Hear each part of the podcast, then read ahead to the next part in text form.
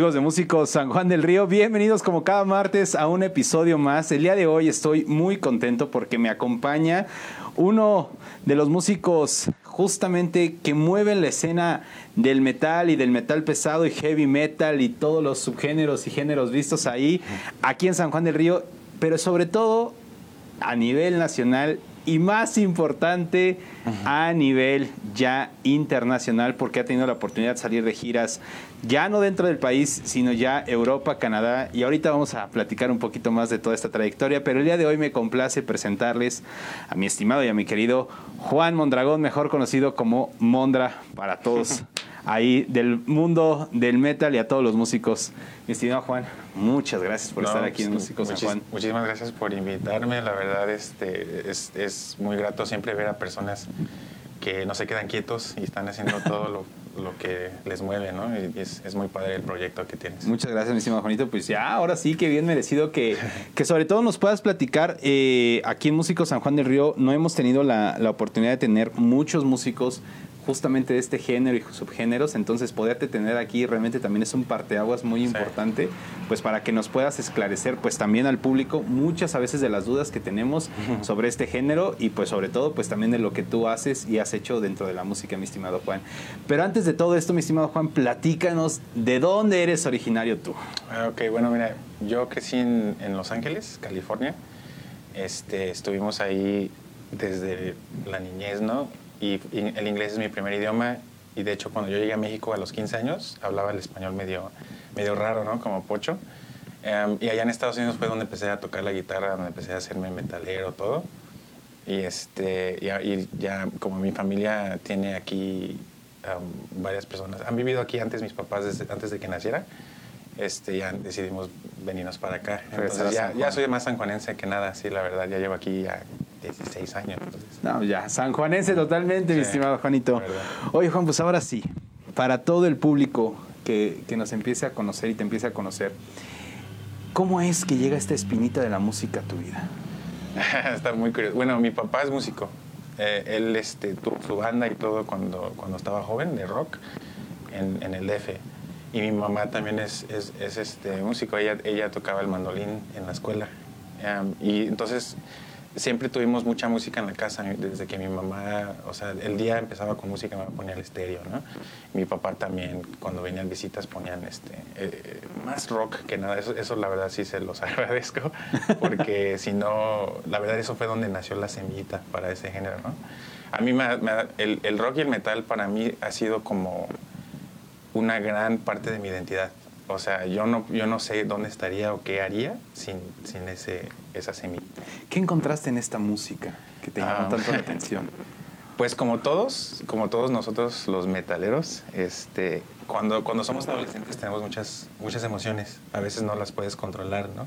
Todo adolescente tiene enojo, tiene tristeza, entonces lo que yo encontré más estando, estando en Estados Unidos, porque ya es más popular esa música, encontré así un lado donde yo, podía, yo podía estar solo, pero al mismo tiempo no solo.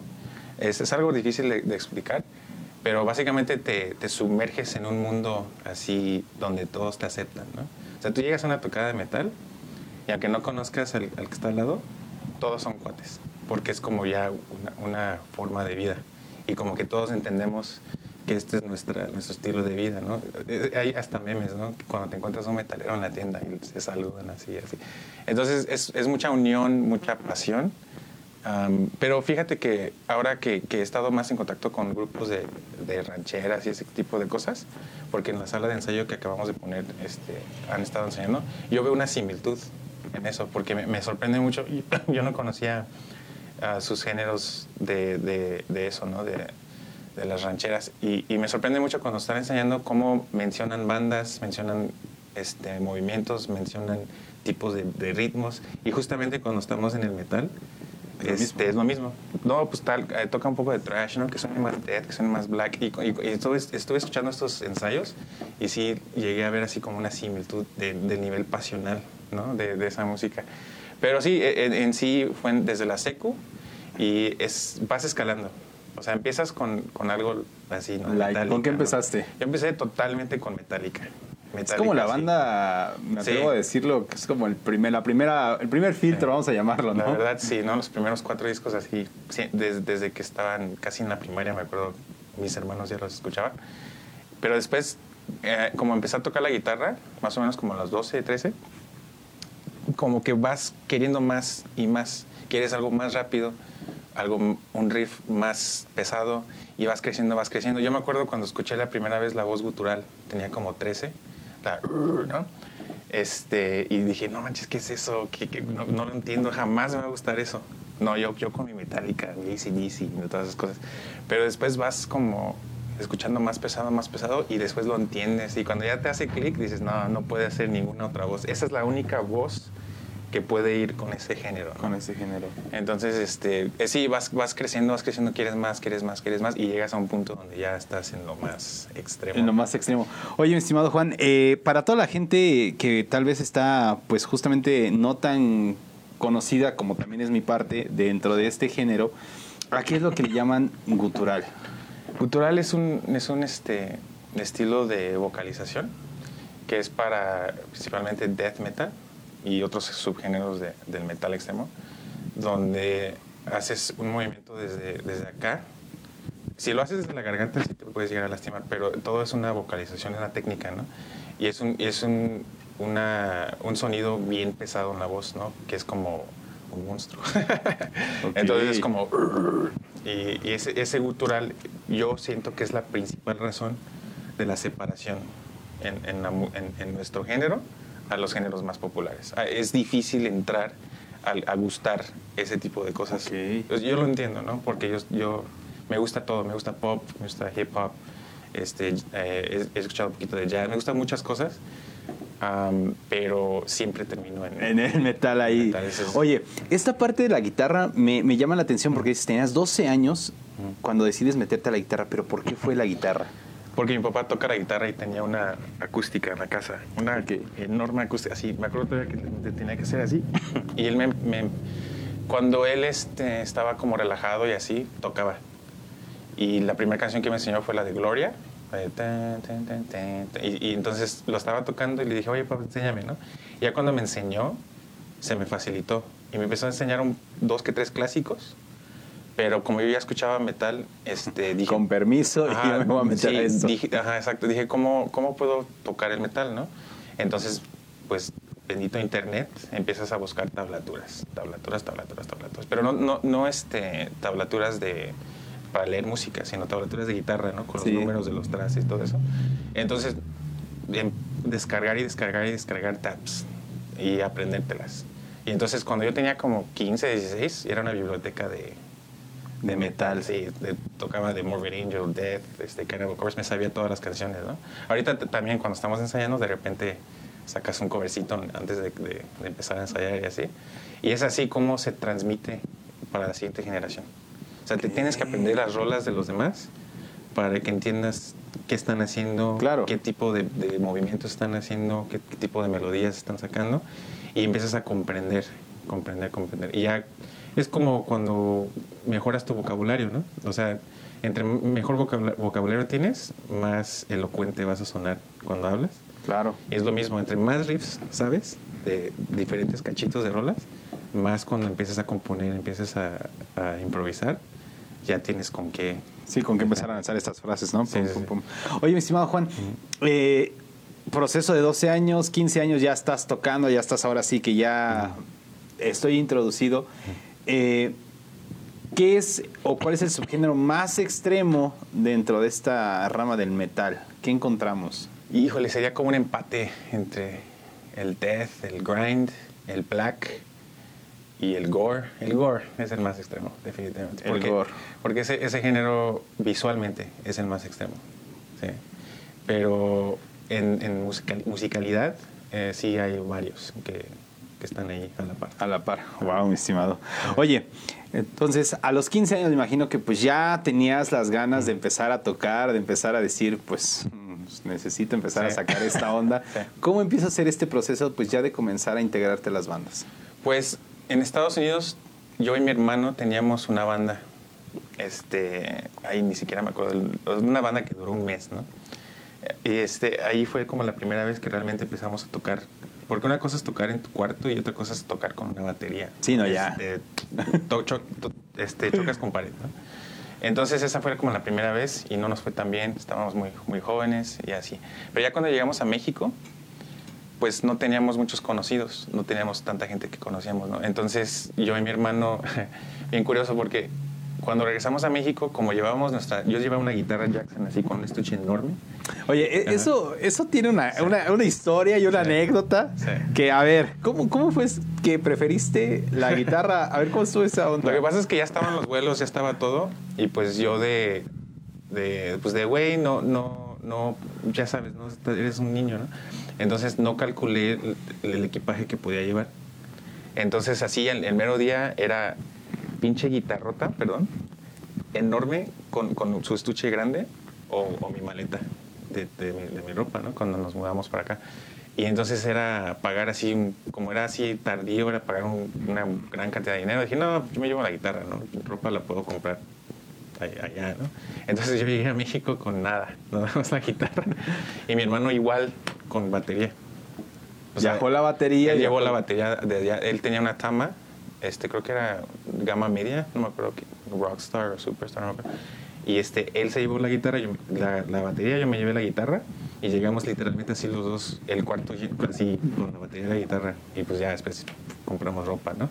Pero justamente como estábamos en México, no teníamos mucha gente, muchos conocidos, empezamos a tocar, tocar, tocar, tocar, yo y él, ¿no?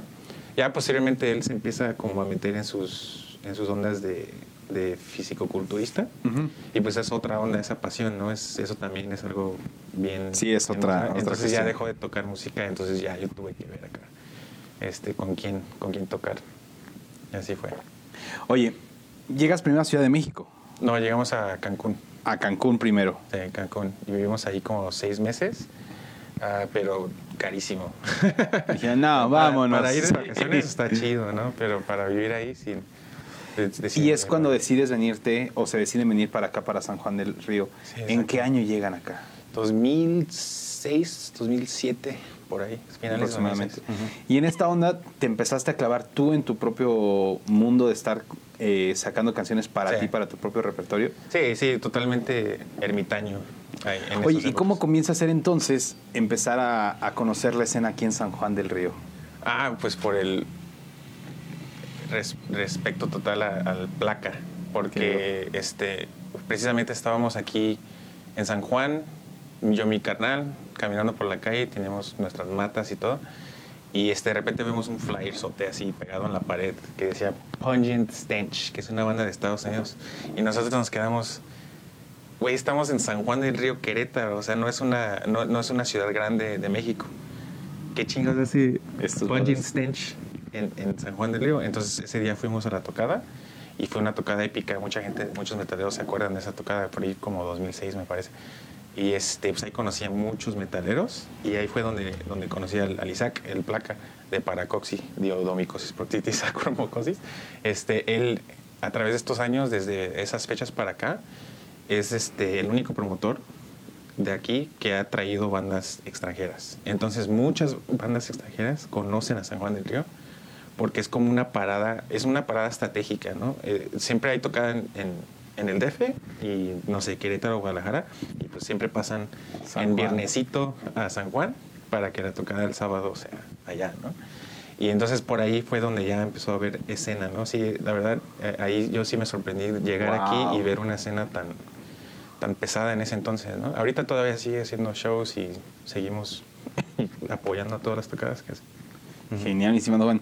Es bien curioso, tú lo acabas de mencionar, que es una escena muy grande. Muchos en San Juan del Río pensarían que es una escena totalmente underground, que ah, pues me imagino que muy pocos lo han de seguir, pero cuando vas a una tocada de estas, ves el mundo de gente y dices, no, brother, o sea, Sí. la minoría somos Sí, nosotros. nos sí, nos conocemos todos. Y no solo en San Juan, en Querétaro hay una unión bastante unida con, con- con la escena de Querétaro.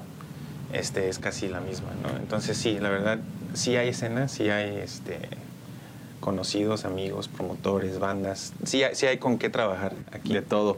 Oye, entonces, ¿cómo comienza a ser pues esta onda de levantar la mano y decir, oye, pues, pues yo Sí. toco, ¿qué onda? Sí, mira, por ahí, 2007, 2008, empecé a, a tocar con unos amigos que pues ya, ya llevaba aquí dos, dos que tres tiempo, que es el Mauricio y el Gordo. Son unos cuates de acá de San Juan. Mau, ¿quién? ¿Hernández? Mau Hernández, Como no, saluditos, mi querido Mau.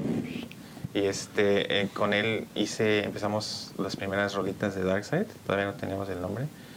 Am, creo que, que más por ser guitarristas, nos empezamos a cotorrear y, y yo hasta le llegaba a prestar mi guitarra por días y él me prestaba su ampli, entonces cosas así, ¿no? Porque no, hay tan, no había, en ese entonces no había tantos guitarros así clavados. Entonces empezamos a hacer riffs y, y, este, a hacer rolas y nace Darkside, Darkside Ritual y empezamos a tocar bastante luego, luego. Pero por ahí como de 2011, 2012 se vuelve más difícil. Sie- Siempre cuando una banda empieza a crecer, te pide más. Claro, sí, es obvio. Ajá, entonces ya empezábamos a cancelar tocadas fuera por, por cuestiones de trabajo, cosas así. Entonces por ahí hubo líos y se muere la banda, ¿no? Darkseid ya dejamos de tocar am, por falta de, de organización. ¿Quiénes conformaban Darkseid? En ese entonces eh, estaba el, el gordo, que es un skater por ahí de- del Pedregoso, estaba el Mao, y bajistas pasaron varios. También por ahí estaba el Vigos en el, inicio, uno, uno de, de TX, el Adrián. Am, pero ya después, por ejemplo, entró otro baterista de Querétaro y así, ¿no? Entonces ahí teníamos, y otro bajista. Pero Eh, Mau y tú eran la Ahora base. éramos la base, ajá. Y ya este, en 2012 des- me cansé mucho de, de- de estar como sufriendo por la banda. Entonces este, la, pos- la, la posponemos, ¿no? Ya después me caso, tengo una hija, dejo de, de tocar y pues fue lo, lo- así, es algo bien, bien feo, ¿no? Porque quieres tocar y estás viendo tocadas y tú sabes que Sí, pues tienes la, la necesidad, Ajá. ¿no? entonces no, no duró mucho eso, como hasta 2017 ya hicimos una reunión en la banda y pues ya fue con todo, con todo, con todo. A oye, dos preguntas, mi querido Juan. La primera, ¿recuerdas la primera vez que te presentaste en un escenario? Ah, sí, sí, sí, sí. Bien, bien, me parece que fue el ifeno del rock aquí en... Sí, con Lalo, Con. Lalo, ajá.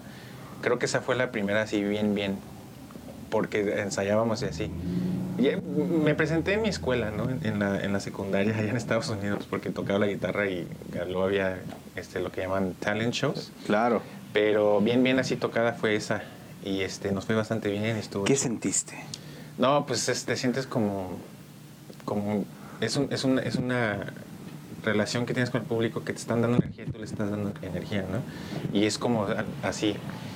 Y si tú no les das energía, ellos no te lo van a regresar. Entonces, desde ahí, como que ya empiezas a, a sentir cómo es tocar en vivo, ¿no? Wow. Y, y- y ya después de estar tocando, la primera tocada fuera estuvo genial. Esa fue en, en San José Iturbide. En esa tocada hice amigos que todavía Conservas. conservamos, ajá. Este, toda la bandita de San José Iturbide, bien, bien chida. Am, y esa tocada fuera, tocamos con una, gran, una banda bastante grande que se llama Raped God. Y este, cuando yo vi a Raped God, la verdad, ahí me quedé así como, oh, hay más aquí, ¿no? O sea, porque empiezas a tocar localmente y, Claro. y te va bien y como que te sientes cómodo, pero cuando alguien te destruye de otra ciudad, dices, no, sí, tengo que echarle ganas. Hay que, hay que subir el nivel, ¿no? Hay que Ajá. subir la vara. Sí, sí, sí. Fue muy, muy motivante esa, esa tocada. Estábamos bien morros. Wow. Oye, esta, esta sensación de, de comenzar a salir, digamos, de lo local y que ya te empiezan a considerar en otros lados, de decir, oye, pues ya vente a este festival, o ya hay tocada acá, o ya hay todo. ¿Qué comienza a surgir en la banda? ¿Una responsabilidad? ¿Cómo empiezan a ver ahora este proyecto desde otros ojos? Sí. ¿Siguen con la misma visión? Sí, mira, yo siempre he sido bien internauta. Desde que iba en, eh, en la seco jugaba videojuegos y tenía amigos que chateaban. Entonces, de- desde ese entonces, todas las personas que yo conocía, a, a registrarlos, ¿no? Mandarles correos electrónicos, mandarles mensajes en Facebook, todo eso. Entonces vas, vas creando como otra red de, de- de conocidos. Y entonces, una vez que tú ya ves cómo trabajan otras personas, empiezas a agarrar lo mejor de ellos. ¿no? Claro. Entonces, eh, cuando empecé a ver cómo trabajaban los promotores, porque me tocó promotores feos y promotores bien padres, ¿no? Este, donde llegas, te pagan bien chido, te dan de comer, te, te dan el hotel y todo, y te quedas, ah, no, es que chido. Y me ha tocado viceversa, ¿no? Llegas y pues ahí está una cobija. Este, el suelo. Entonces, este, como que vas aprendiendo, entre más este, tocas con otras personas que no están en tu entorno, y entre más conoces a personas que no están en tu entorno, empiezas a agarrar lo mejor de, de- Claro. de ellos. Entonces fue así como yo personalmente me obsesioné. O sea, yo quise ver este, realmente cómo se está trabajando en la Ciudad de México, ¿no? Que es...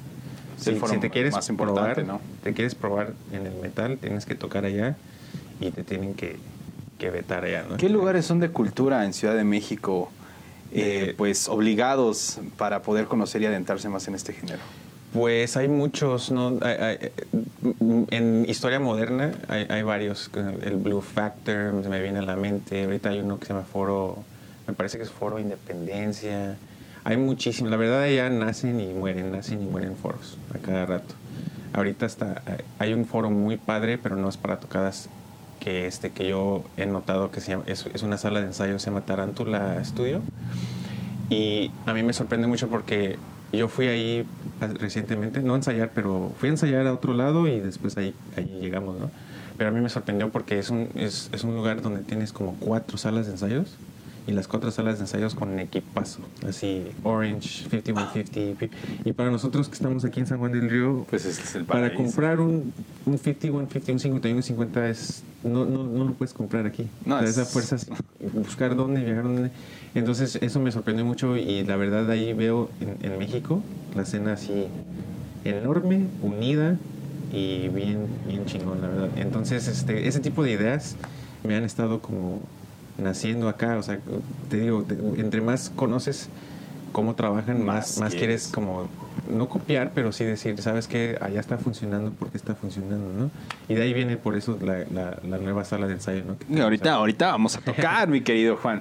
Oye, ¿cómo es el proceso que tienes tú para la creación de canciones Uh, dentro, de, dentro de este género? Ok. Precisamente un, yo, yo soy maestro de inglés, entonces a mis alumnos me conocen. Y, y no, no- no por cambiar el tema, pero precisamente me, preguntaron, me preguntó eso el, el otro día un alumno, me dijo, ¿eres satánico? Y yo, mira, te voy a, te, te voy a contar todo, el- todo el proceso de, de- de creación. Porque es, eh, para mí un disco es una obra Claro. o sea, completa. Eh, para mí siempre, eh, ahorita nos estamos mucho, mucho de la cultura ahorita musical en, en el metal mexicano, se está moviendo mucho para singles, para rolas, una rola. Una rola y un video. Exacto. Y, y- y la sacan y ya, ¿no? Tres meses y Pero otra. Yo, yo soy de la idea de que la obra completa es el disco. Sí, sí hay que usar singles para promover el disco, pero la obra completa siempre tiene que ser el disco. Entonces, para mí lo que yo hago, eh, yo soy amante de la ciencia ficción eh, y este un género literario que se llama terror cósmico. Entonces, lo que yo hago es yo creo como esta novela y este y la, la musicalizo. Entonces yo, yo, yo creo como esta historia, ¿no? De, de padre para mí, ¿no? De, de el espacio, de fuerzas oscuras, este, la maldad, todas esas cosas. Y, y yo hago una lista del- del- de los nombres de las canciones. O sea, primero creo la historia como un outline, hago una lista del- de los nombres de las canciones y entonces co- compongo a la letra. No, no, no, yo No comp- viceversa, No viceversa. Yo, yo, yo no compongo la música y luego la letra de la música. Yo al revés, yo ya tengo el tema.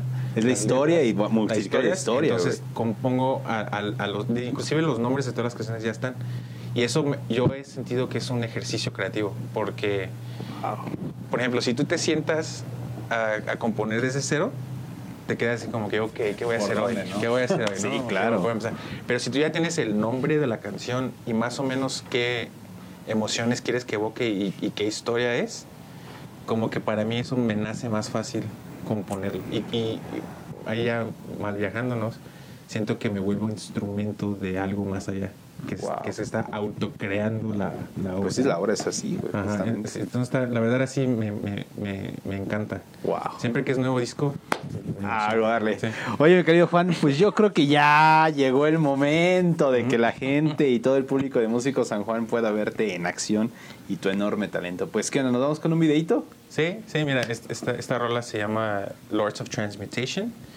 Um, fue del, de nuestro primer disco, bonus track. Y este fue nuestro primer video oficial que hicimos todos nosotros. Todos nosotros en la casa de un compa aquí en San Juan del Río. Ricardo. Pues ya lo saben amigos, vamos a ver este material de mi querido Juan y ahorita regresamos para todos ustedes aquí en Músico San Juan del Río.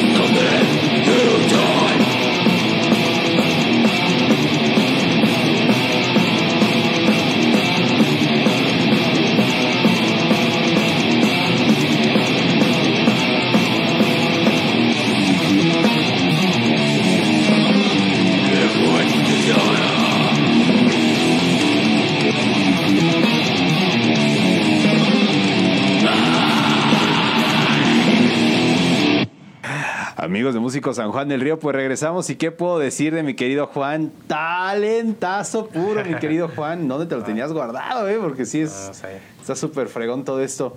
Oye, mi Juan, pues a ver, renace la banda, eh, ¿quiénes, ¿quiénes conforman esta nueva alineación? En esta nueva alineación está el Mao y luego está eh, Mao Villalón, que es un bataco muy bueno de Querétaro él entra y un bajista muy bueno que se llama Alex Cardoso. Y con ellos este, trabajamos el, el, disco ya, el, nuestro debut. Antes nada más tocábamos y así. Este sí ya. Este primer disco, eh, ¿en dónde lo graban?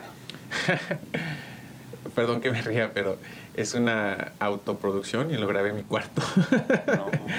Pero este, la verdad, le echamos, bueno, yo tuve que leer y echarme tutoriales y así de, cómo mezclar y así. Y salió, yo creo, un trabajo decente.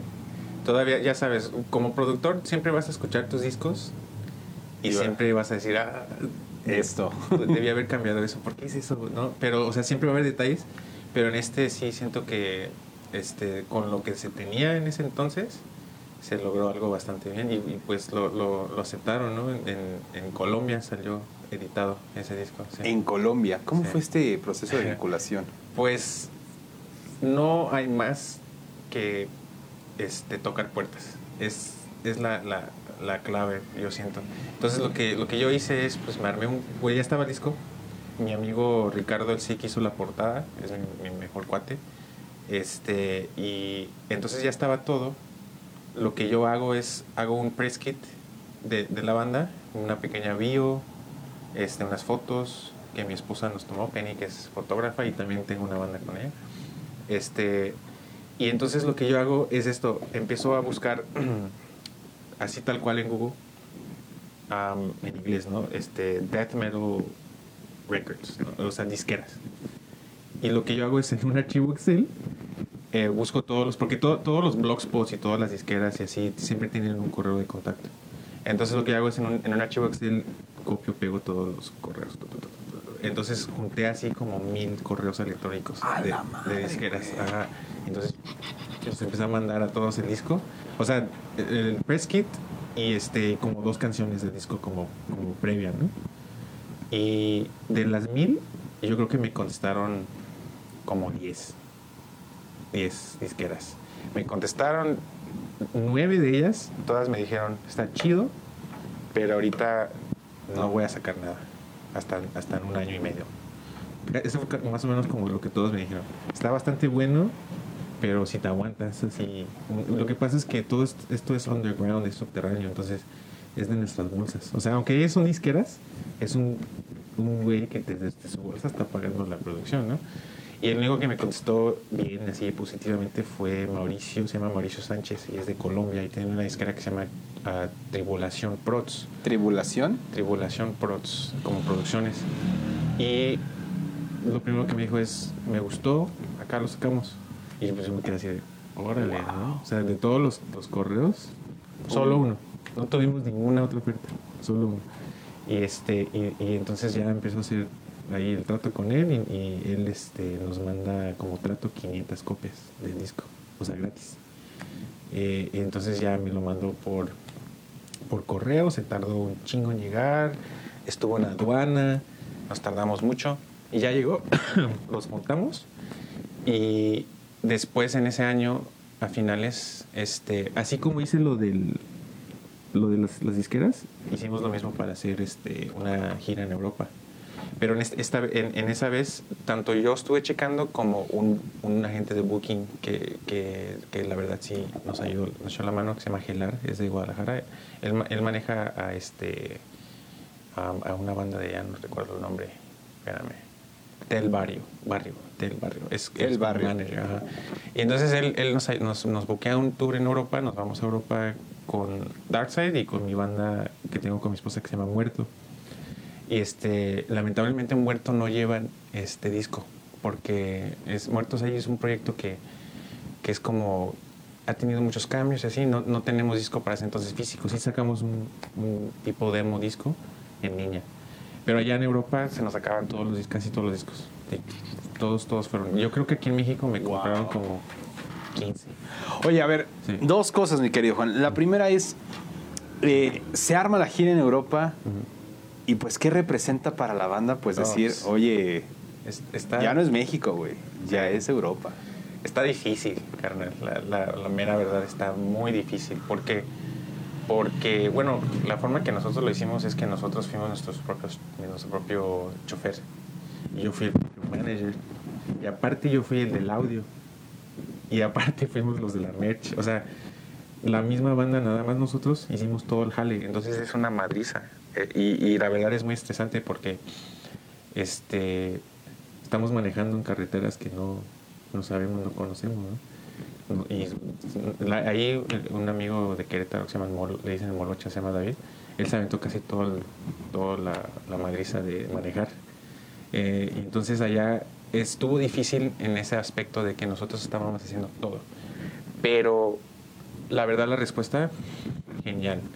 Tanto para Darkseid, inclusive, y- me atrevo a decirlo, que Muerto, mi banda que tengo um, alterna, recibió todavía más ¿Por qué? Porque les sorprendió mucho tener a una mujer como vocal cantando guturales. Entonces, cada, cada que acababa el show, se bajaba Penny y fotos. Fotos, fotos, fotos. Y Oye, nosotros pues acá estamos también a banda, ¿no?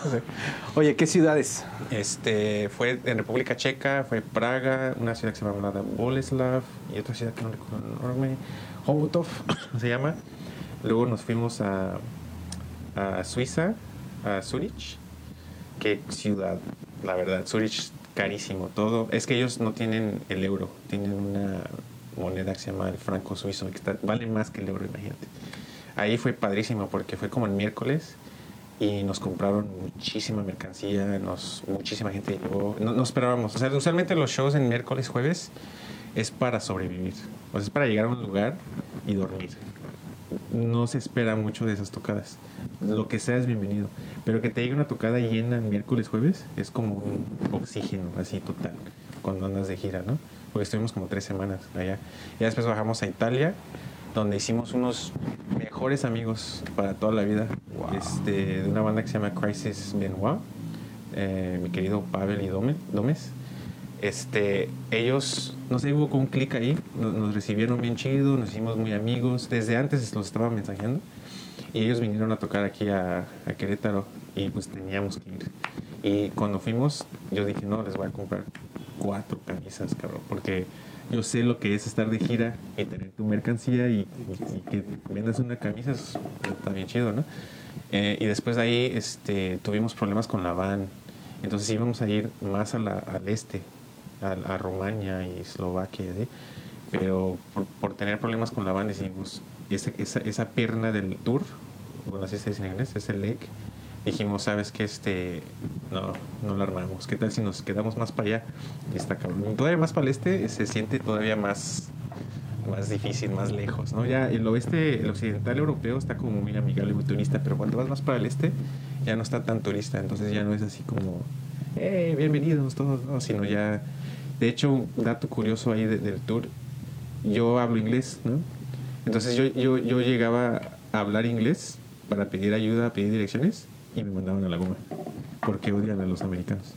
Entonces hubo casos donde yo tuve que llegar a hablar en español mejor y decir que era de México y para que me trataran bien chido. O sea, ah, México, yeah, love México", Fiesta, tequila. Ajá. Pero si yo llegaba así, eh, en inglés, Vámonos. no, no English, ¿no? Y así te mandan a la goma. Entonces, este, te, te aprendes muchas cosas de, de, de, de- Wow. de ese, de esa onda, ¿no? Uno, los europeos respetan a los mexicanos bien, saben nuestra historia, no nada más son caballos y sombreros, ¿no? Sí, sí respetan a México como otro país, ¿no? En- acá en, en América, en Canadá y en Estados Unidos, ven a un mexicano y dicen, no, se quiere quedar aquí a vivir, ¿no?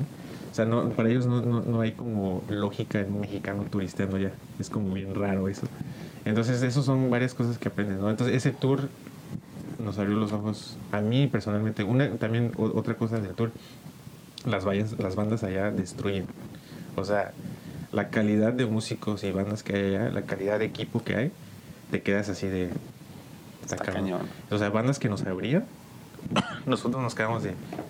Yo O sea, sigo. Bandas como, como teloneros de ustedes. Teloneros, o sea, así de, nosotros, nosotros seguimos, tenemos que seguir eso. Y igualmente nos iba chido porque uno no confía en sus habilidades, pero cuando ya externamente te, te apoyan, está súper chido. Pero cuando yo regresé de Europa, yo sí dije, no, tenemos un chingo de trabajo que hacer. O sea, no somos nada, nada, nada. Somos así, bien pequeños. Todavía, ¿no? Lo, sig- lo siendo. Pero eso, es, eso es- te abre los ojos, ese, ese tipo de, de experiencias. Bastante. No manches, qué, qué, qué fregón, o sea, realmente vivir una etapa o e- ese tipo de vivencia, ¿no? Decir, bueno, me voy al extranjero y ya empecé a rolar. Oye, eh, los shows, toda tu música, ¿cómo fue, cómo fue aceptada de aquel lado?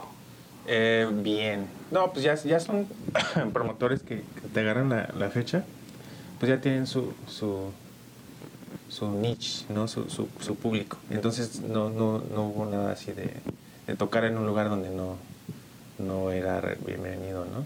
Nos tocó un, un, un bar bien padre, este, todo pintado de negro, como abajo de un bar más bonito, así subterráneo, con un Baphomet, que es un demoniote así en el escenario. Y nosotros nos quedamos así de, damn, aquí está, Aquí sí va a estar bueno. Sí, y es- fue de las mejores tocadas, ¿no? Y él ese promotor, pues, bien chido también, nos trató bastante bien. ¿Ese dónde fue? En una ciudad que se llama Mlada Bol- Boleslav. Ahí en- en Boleslav, República Checa. En República Checa, un poquito más al norte de Praga. Sí, nos quedamos así de, no, hasta aquí es, ¿no? Aquí está. Este, Aquí es está- el nicho. Sí, sí, sí. Qué increíble, mi Juan. Oye, llegan a México y ahora, ¿cómo es el proceso creativo dentro de la banda? Pues, ¿qué crees que cuando, cuando tú te pasas tres semanas con personas, llegas a tener conflictos? Entonces, este, es difícil. Muchas bandas lo han vivido. O sea, hay muchas bandas que se van de tour extensivo así como ese. Que bueno, para nosotros tres semanas es extensivo, pero yo conozco casos de dos, dos meses tureando, ¿no? Que regresas como con pique. Entonces, la verdad, nuestra, nuestra relación como banda sufrió. Porque sí es difícil. O sea, imagínate todos los días, todos los días, o sea, sí nos llegamos a pelear. Como hermanos, ¿no? Te peleas con tu hermano. Entonces, regresando de, de Europa, no, no estaba funcionando bien el- en la dinámica y hubo cambio. Así empezaba a haber cambios de, de miembros, ¿no? Y entonces, de hecho, los únicos que quedamos después de Europa era el bajista y yo. Ajá, que, que como más estables, ¿no?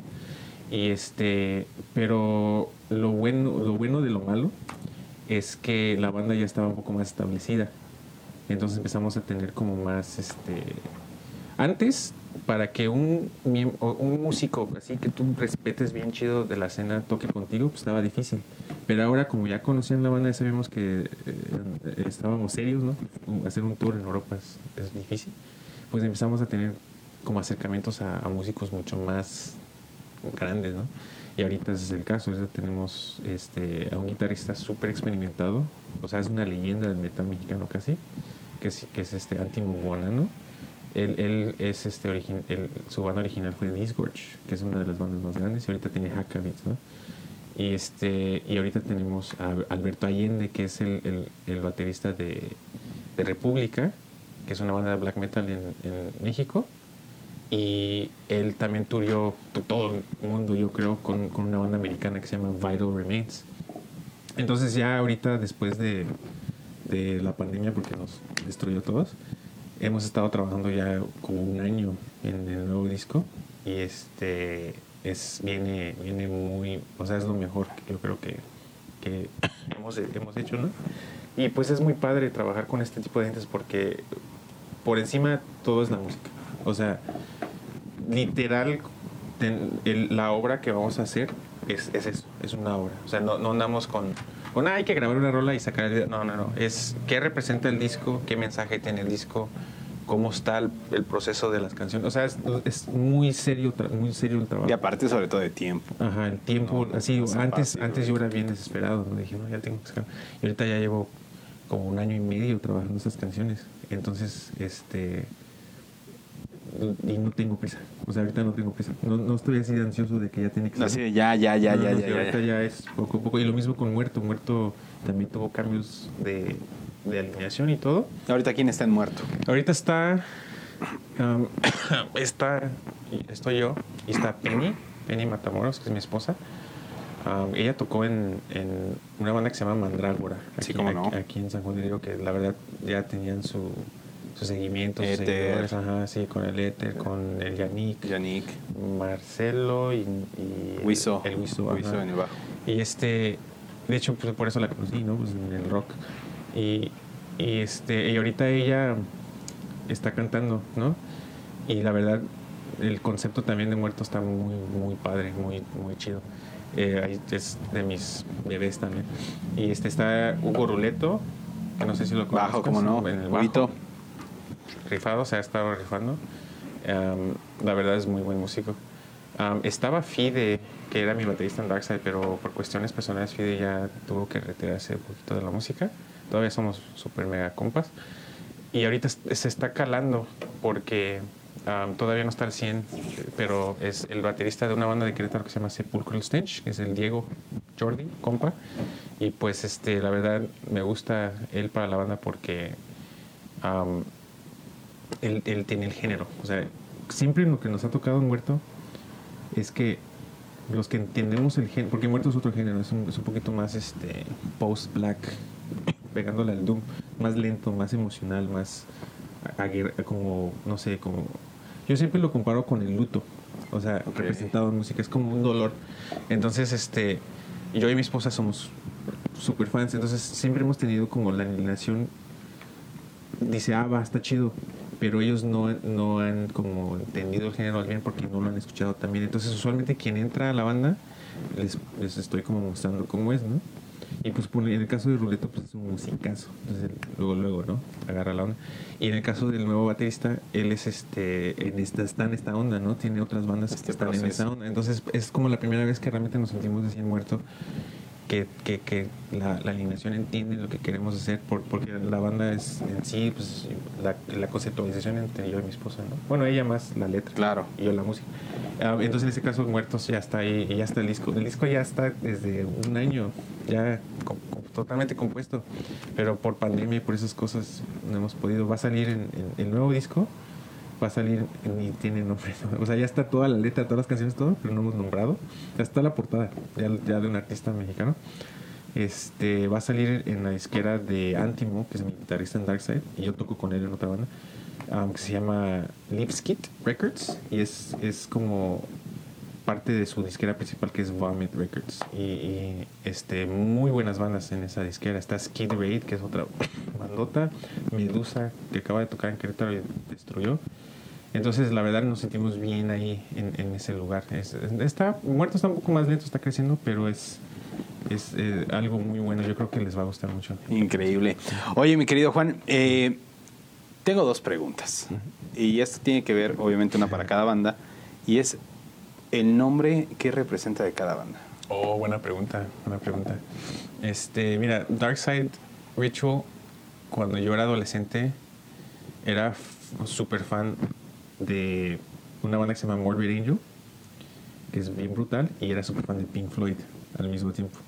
Entonces, um, Morbid Angel, su primer disco es, es- yo creo que es mi disco favorito del metal, y hay una canción que se llama Visions from the Dark Side que, que esa canción fue la primera canción que se quedó oído totalmente. Entonces representa algo así bien padre para mí. Y aparte, en, en Los Ángeles, cuando yo crecí, um, había una banda local que se llamaba Throb Ritual, que yo tenía como 12 años cuando los vi y pues me demol- demolieron, o sea, me destruyeron. Esa banda pues no logró hacer cosas porque no, no ni sacaron disco ni nada, pero empezaron a. Ellos tocaban muy seguido. O sea, allá en Estados Unidos la cultura de, de shows es en casas. O sea, aquí tenemos una cultura que es como más subterráneo el show. En Estados Unidos también, pero ellos lo hacen en como las casas tienen patio chido. Ahí. Ahí se hacen. Entonces se llaman backyard shows, ah, tocadas de- del patio de atrás. Y entonces ya, ya, tenía, ya tenía 12 y ya iba a, estos, a estas tocadas, ¿no? Y bien padre porque ahí conoces a todos tus amigos, o sea, todos los amigos de la prepa. Pinche prepa tiene como 2000 alumnos. Allá muchos son metaleros, o sea, no, no, no es como algo de... de Sí, de un, de un círculo minoría. O sea, ya sí son muchos. Entonces, yo empecé a ir a tocadas con mi hermano como a los 12, 13 y esta banda me demoló. Se llamaba Throw Up Ritual. Y como me gusta mucho Pink Floyd, del Dark Side of the Moon, todo eso, entonces pues uní el nombre, ¿no? Dark Side Ritual. Y aparte representa el, el an- an- an- anti, antítesis de todo. Um, yo, yo- mi, bueno, no es mi ideología, pero la ideología que me gusta es que el mundo está mal y todos sabemos que está mal y entonces hay que ser anti lo que está pasando en todo. Entonces siempre ser el, con, el contrario. ¿no? Claro. Um, ese es lo como representa el Dark Side Ritual. Y en caso de muerto, este, con mi mejor amigo salió ese nombre porque él originalmente iba a estar, pero no estaba listo musicalmente, todavía estaba aprendiendo el bajo. Ahorita tengo otro proyecto con él. Pero este, estábamos eh, pisteando, ¿no? Y yo le dije, necesitamos un nombre sencillo, ¿no? Como Death. Death es otra banda de mis favoritas que se llama Death um, de Estados Unidos. Y le dije, sí, como muerte. Y él dice, muerto. Y ahí, ahí quedó. Y ahí Oh, salió. bueno, ya nos, nos Y de ahí salió el nombre de muerto. Sí. No manches, qué increíble, mi querido Juan. Es, es un proceso, pues, bastante complejo porque realmente el nombre de las bandas, pues, también tiene que trascender en algo. Oh, ¿no? sí, O sea, yo le echo muchísimas ganas en, en la- en las, en el- especialmente en el nombre de las canciones. Para mí tiene que llamar mucho la atención. Tiene que Oye, mi querido Juan, Para toda la gente que, que te está viendo, eh, si nos pudieras dar cinco bandas que consideres tú eh, pues obligadas como para empezar a, a conocer o a empaparse un poquito de este género. Para empezar, Para ya- empezar. Vámonos, vamos a ver, cinco para empezar y cinco ya, Ok. ya que estén densas. Ok, um, cuando yo empecé, la primera banda que yo escuché pesada, así que digas, ah, cabrón, fue una banda que se llama Suffocation, Suffocation, um, sufocación, ¿no? O sofocación. Eh, yo, yo escuchaba Black Sabbath, uh, Metallica, esas cosas, pero empecé a tocar la guitarra y escuché uno de sus riffs y lo escuché rapidísimo. O sea, dije, ¿cómo es posible esta velocidad? ¿no? Y, y esa fue la, perdón, la primera banda que realmente me, me impresionó y, y dije, esto es de otro mundo. Y fue con donde ya acepté la- la- las voz guturales. ¿no? O sea, porque me gustó, o sea, como que era su propio, el, el, el, el vocal. Si conocen a Suffocation, él es, si no, de la, yo creo que la pieza más importante. Y ahorita ya se retiró, ya tiene otro vocal, entonces ya como que le bajaron, pero, pero él siempre ha sido la pieza fundamental de esa banda. Entonces, este, Suffocation, y aprendí canciones de Suffocation. Eh, la segunda banda que, que, que yo puedo decir que es, que es, que es obligatoria, hay, hay, hay, bandas donde tienes que, donde dices, ¿sabes qué? Es, si eres metalero, es obligatoria su, Su música. su, su, su, discografía, ¿no? Y para mí una de esas es Decapitated. Decapitated. Um, um, salvo los nuevos discos porque ellos tuvieron una- un trágico accidente que se murió el, el baterista, ¿no? Pero lo que a mí me, me llamó la atención de esa banda es que eran hermanos. Y, em, y su primer disco lo grabaron a los 16 años. Wow. Ajá, y creo que el baterista tenía 14. Y rapidísimo el disco, ¿no? Entonces a mí me emocionó mucho porque yo estaba en esa época, tocaba con mi hermano, ¿no? Entonces fue como así, como motivacional. Y pues igual, el guitarrista es, yo creo que es, yo ahorita, después de Dimebag Darrell, él sin, sin problema es el nuevo Dimebag Darrell, yo creo, de la, de la escena metalera mundial. Esas, esas son dos de death metal. Posteriormente yo era muy death, yo, yo escuchaba mucho death metal, y death metal americano, era mi, lo que a mí me gustaba mucho, pero ya después vas como creciendo, vas madurando, y los temas líricos de, de esas bandas pues son, son llenos de energía, pero no profundizan muchas cosas. Entonces fue cuando me empezó a gustar el black metal. Entonces el black metal para mí es lo máximo del metal. ¿Por qué? Porque tanto musicalmente es lo más técnico, lo más bonito que pueda haber. Porque hermoso, es el- para mí el black metal hay, hay pasajes hermosos. Y entonces es una mezcla de muchas. El, el death metal me, me gusta todavía, yo sigo escuchando bandas, pero para mí el death metal es como energía total y agresión. Y entonces el black metal ya se mete esta espiritualidad a la música. Y espiritualidad tanto positiva como negativa, ¿no? Pero en fin es espiritualidad. Entonces el black metal, las bandas esenciales, pues es Death Spell Omega. Esa banda es mi, ban- mi inspiración en muchas cosas en- como guitarrista. Este, y usan muchas disonancias. Entonces ahí ya, como que con death metal corres y con black metal ya empiezas a caminar y poner atención a otras cosas.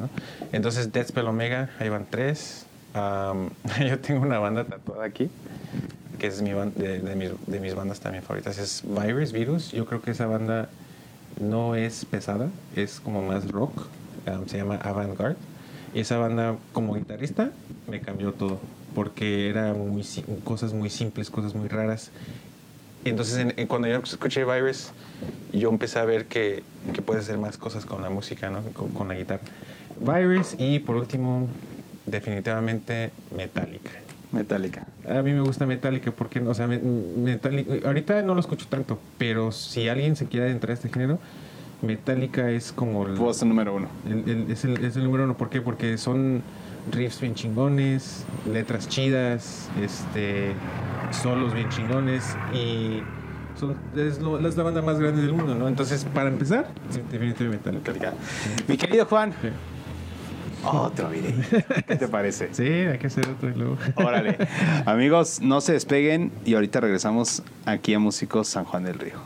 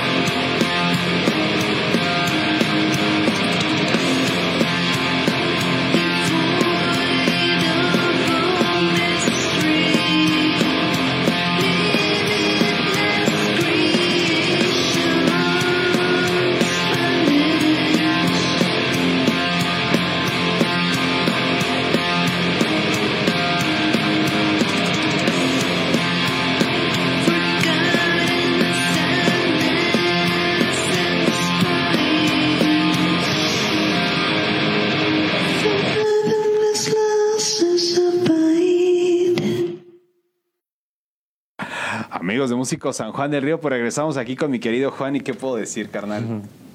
Puro, puro power y puro talentazo. Yo creo que todo el público lo debe de estar eh, pensando igual que yo y yo creo que vamos a escuchar estas bandas y, y vamos a empezar poco a poco a adentrarnos y sobre todo a entender este movimiento cultural porque no es un género musical que escuche cierta gente, sino que también conlleva todo un estilo de vida. No, no me atrevo a decir solamente un estilo de vida en las tocadas, pero no, es un estilo de vida de diario, ¿no? Que conlleva Sí. esta parte. bien No, como te decía hace rato en la plática, si no fuera por, por este, este- esta onda de, de estilo de vida, no sé qué estaría haciendo, porque inclusive profesionalmente me ha motivado a salir adelante para poder hacer cosas en, en- en la escena, en, en todo eso. Entonces, es el motor total de, de, de- de todo. Todos los metaleros que conozco son, mis compas son este, aferrados a esta onda. Sin duda alguna, aquí en Músicos San Juan del Río vamos a traer más músicos de este género para poder introducirnos a más y más y más música. Pero mi querido Juan, quiero que ahora sí nos puedas platicar de un proyecto que acabas de empezar, Ah, sí. que es una sala de estudio, Sí. eh, de ensayo, aquí en San Juan del Río. Platícanos un poquito acerca del proyecto para que todos los músicos que nos están viendo pues lo consideren porque justamente aquí en San Juan del Río hacen falta ese tipo de espacios. No, sí, gracias por el spot. Este, mira, yo siempre he sufrido de equipo, lamentablemente. ¿Por qué? Pues porque está bien caro. Sí, sí, eso sí lo tenemos que entender. Este, poco a poco me fue armando de cosas y cuando nosotros, como teníamos miembros en Querétaro, este, para ensayar, pues es- era muy difícil. Entonces siempre fuimos a salas de ensayo en Querétaro. Y pues te vas acostumbrando a ensayar en salas de ensayo y pues tienen equipazos, ¿no? Entonces, en- entre mejor te escuches con tu banda, Sí, es mejor, te motivas, claro. mejor compones, mejor todo eso. Entonces, ya tiene, para nosotros se volvió como la norma ensayar con, con equipo de primera. O sea, aunque teníamos que viajar a Querétaro a pagar salas de Sí, ensayo, claro. inclusive a, a Ciudad de México, ¿no? Ten- tienes que luego pagar salas de ensayo y así. Este, nos acostumbramos a eso. Entonces, como yo sufría de eso, pues ahorita que ya estoy más grande, ya pues ya soy un adulto, ¿no? Que, que puedo planear y organizar mis cosas mejor.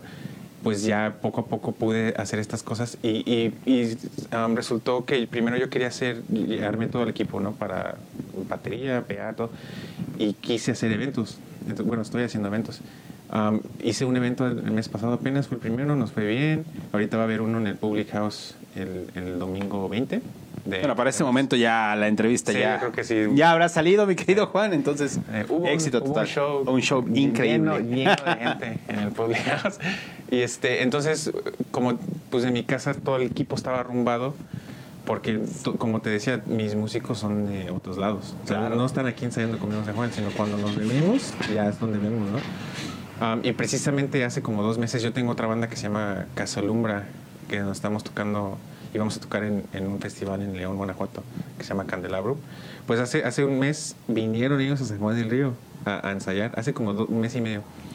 Y este, y pues ahí estoy viendo que no, pues, este, placa, préstame la batería, compa, préstame acá esto. Y pues yo tenía algunas cosas nada más. Y pues sufrí, sufrí ese fin de semana. Y entonces ya ensayamos bien chido y todo. Y pues todo, todo, todo fue como empujándome a que no necesitamos un, un lugar. Un ¿no? lugar. Y ahorita pues el- el- la sala de ensayo ya, ya está abierta y la pusimos atrás de la comercial mexicana, en Arboledas, una plaza ahí que está luego, luego atrás de la comer. Y curiosamente yo tenía la idea de que se iba a enfocar mucho en metal y rock. Y este, quien más lo están rentando pues son géneros este, de rancheras, cumbias y cosas así, que es bienvenido, ¿no? Pues, Está chido, ellos ven el spot y todo. Y se han rentado algunas bandas de metal y todo. Y, y entonces, eh, con el fin de, más que nada, tener el lugar, pues porque no- Claro. no, cabe en mi casa, tener el lugar y que se autosostenga por cuando- para cuando yo como músico lo necesite. También el fin eh, de, de la sala de ensayo es que, es que tengamos donde ensayar como banda de San Juan. O sea, no es posible que, que tengamos que siempre ir a Querétaro. Porque yo he visto otras bandas así hermanas de San Juan que van al mismo lugar a Querétaro, ¿no? Entonces, para nosotros es difícil, o sea, es ir, la gas, es pagar, es regresar, no regresar tan noche porque estás manejando. Entonces no es posible que no haya ni una sola sala de ensayo en, San Juan del Río con, equipo de- así de primera, ¿no? En- entonces, más que nada, yo quiero empezar a que nos acostumbremos como sanjuanenses a tener un lugar y a sonar bien y escucharnos bien como banda. Y, y entonces que tengas la confianza de que, de que cuando, cuando va a ser el ensayo no va a haber ningún problema y se va a escuchar chingón. O sea, bien chingón. Entonces, e- eso ayuda mucho a las bandas. Y eso a nosotros nos ayudó mucho. O sea, estando ya, pues compones diferente. en- en- te escuchas en, en los amplis, ¿no? Te escuchas el poder, te escuchas al bataco bien. Entonces, todo ese tipo de cosas yo siento que falta aquí en San Juan. Y, y no, no porque yo este, sea un santo, ¿no? La verdad también es, para mí es, es una forma de yo lograr ciertas cosas para mí también. Claro. Pero a mí sí me gustaría esa cultura que- y que más bandas surjan. Porque muchas, por ejemplo, ahorita muchos, muchos morros me han estado escribiendo y, y me han dicho, oye, pero no me rentas guitarras también. Porque no tienen ni la guitarra, bro. O sea, o no rentas toda la batería con platos y pedal y tarola y todo. Y pues la idea es que cada bataco traiga algunas Sí, cosas. claro. Porque en la cultura así es, ¿no? Llegas a una tocada y Sí, está, está, pedal, está el shell pack. Y yo, yo como que tenía esa idea, pero ahora estoy viendo que los morros no tienen nada. Entonces estoy pensando en agregarle los platos, agregarles guitarras, agre- agregarles bajos, cables, me han pedido cables, se han llegado sin cables a, a ensayar. Entonces, este, es por eso que no ha habido nuevas generaciones de bandas. Porque la yo, yo ya llevo mucho tiempo viviendo en San Juan, pero a mi esposa este, es originaria de aquí. Y, eh, la generación de mi esposa de esas bandas de Mandrágora, este, ya no me acuerdo del nombre del- de estos, de también que tenían como, comparten miembros, Bayopra, Bayopra. toda, toda esas- toda esa generación. Había muchas bandas en esa generación. Sí. Había muchas tocadas. 2000, 2008 es, Sí, había tocadas, muy este, o sea, llegabas a, te- es sábado y decir, "Uy, vamos a ver el ensayo de tal banda, vamos a ver la tocada, va a haber otra acá. Y yo llegué un poquito a estar en esa onda, pero como no era mi género, pues no, no estuve tan adentro. Pero es algo que sí noté de San Juan, que sí había una generación de bandas. Y, y fue la última. Esa fue la última generación. Ahorita ya no hay, o sea, sí hay contadas bandas, pero no hay una generación de, de, que, de que digas, hay tocadas, hay, hay bandas, hay espectáculos. en- y es, es muy, muy, muy, este, muy reducido, ¿no? Entonces, este, también esa es la, la idea, ¿no? Que, que de repente surja una nueva banda, porque tienen el espacio para surgir. Claro. Y, y, y que hagamos tocadas con, con igual, ¿no? Y que les demos chance de, de telonear y así. Am, yo, por ejemplo, yo no he tocado tanto San Juan, precisamente por la falta de equipo, la falta de, de seriedad en promotores y ese tipo de cosas. Ah, porque ya- ya nosotros necesitamos ciertas cosas porque tenemos músicos en otros, en otros estados. Sí, ya es otro requerimiento muy diferente. Entonces, este, quiero empezar a tocar más aquí en San Juan. Y, quiero que tengamos esta cultura. De hecho, estoy, nunca, nunca paro, pero tengo bandas que, quiero formar locales. Y yo tocar local porque, te digo, todos mis músicos están fuera de San. Juan. Entonces sí quisiera tener una banda con músicos locales para que yo también esté aquí, esté tocando, esté moviendo cosas, ¿no? Y entonces e- esa es la idea de la sala de ensayo, que, que haya un lugar donde los morros, precisamente los morros, ¿no? Que, Sí, que no es- tienen que hacer. las. Porque los vamos a perder, bro, los vamos a perder a otros géneros. Am, se van a volver, querer ser rap. Bueno, no tengo nada contra el rap, pero cuan- cuando Es una eres... salida muy es fácil. es una salida, para mí, este, el ser músico, guitarrista, bajista, todo, es más difícil que estos otros géneros. ¿Por qué? Porque no hay espacios. Y el, el, el, el rap, el hip hop, este, todos estos géneros ya, ya son aceptados. Y ya tienen su apoyo y chido, ¿no? Pero yo quiero apoyar estos subgéneros de rock, de metal, porque no tenemos apoyo ahí, ¿no? Entonces, lo- eh, yo, yo lo que he notado de las nuevas generaciones es que no tienen a dónde ir. O sea, no lugar físicamente, sino no tienen dirección. No, no se motivan. Sí, la visión sobre todo. Entonces, pues, a mí me pasó, yo, yo, como te digo, esta banda que, que del nombre de Darkseid, esa banda cuando yo la vi en vivo, me queda así. Eso es lo que quiero hacer. ¿no? Entonces eso hace falta. Que, Es la que- las nuevas generaciones vean y digan, ah, no, está bien Increíble, mi chido". Juanito. Oye, mi Juanito, ¿cómo se llama la sala de ensayo? Se llama Utter Silence eh, Records. Ahorita estamos como Records porque ese fue nuestra... Teníamos una disquera por, por ahí que también queremos reactivar. Pero Utter Silence, Utter Silence Records. Ya lo saben. para estar al pendiente. Mi Juanito, ya llegamos a donde no, No, quería llegar. gracias, estuvo chido. No, Podríamos estuvo, platicar por horas, pero está estuvo, sí, sin duda alguna las pláticas aquí podríamos extendernos mucho, mucho, mucho tiempo. Mi Juanito, no me quiero ir sin que antes nos puedas mencionar a todas las personas que te siguieron tus redes sociales, en donde te pueden encontrar, tanto personales, donde pueden escuchar tu música, seguir a tu banda, todo esto. Sí, claro, mira, em, me pueden encontrar en mí, si, si quieren es Juan Mondra. Este, la banda, mi banda principal es Dark Side Ritual. Este, también la banda Muerto, eh, la pueden encontrar como Muerto Band, porque si ustedes buscan Muerto les va a salir muchas notas amarillas. Este, y también estoy en otra banda que se llama Casolumbra, Casleumbra. Estamos así, tal cual. Pueden buscar la- las páginas y estar ahí atentos a las redes. Y la página de la sala de ensayo es Utter Silence um, Records, que aquí va a aparecer. Justamente, como ya lo saben, todo aparece aquí abajito para que ya los compartan, denle like y sobre todo puedan, si quieren conocer más, le puedan escribir a mi querido Juanito, que es un máster en lo que hace, y poder No, justamente charlar con él más a fondo de sus inquietudes sobre todo. Juanito. No, muchísimas gracias y gracias por el espacio y me, me la pasé súper chido. No, es mutuo, mi querido Juanito, en verdad es un agasajo y por ahí vamos a estar justamente compartiendo todos los eventos que haga mi querido Juan y no vaya participando, ya lo saben, los van a encontrar ahí promocionados en las redes sociales de Músicos San Juan del Río para que puedan asistir y sobre todo apoyar a la escena local. Mi Juanito, pues nos vamos, nos despedimos. Gracias. La neta tengo ganas de poner otro video. ¿Nos aventamos otro? Si quieres, Órale. eso es chido. Vámonos, vámonos con otro video para que la gente pueda degustar de esta, de esta tremenda entrevista. Y ya lo saben que nos vamos y nos vemos la siguiente semana por el mismo canal a la misma hora aquí en Músico San Juan del Río con un nuevo personaje. Nos vemos.